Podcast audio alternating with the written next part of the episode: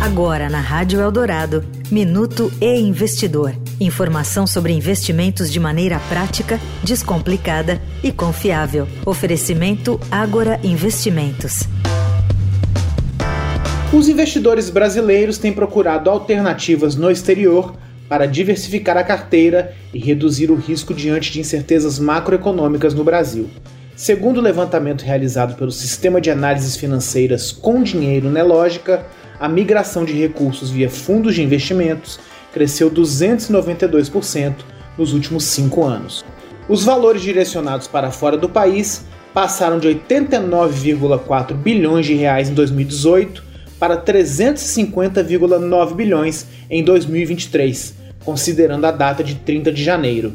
O estudo abrange todos os fundos brasileiros e leva em conta dados da Comissão de Valores Mobiliários, a CVM, e da Associação Brasileira de Entidades dos Mercados Financeiro e de Capitais, a Ambima, entre outras fontes do mercado financeiro.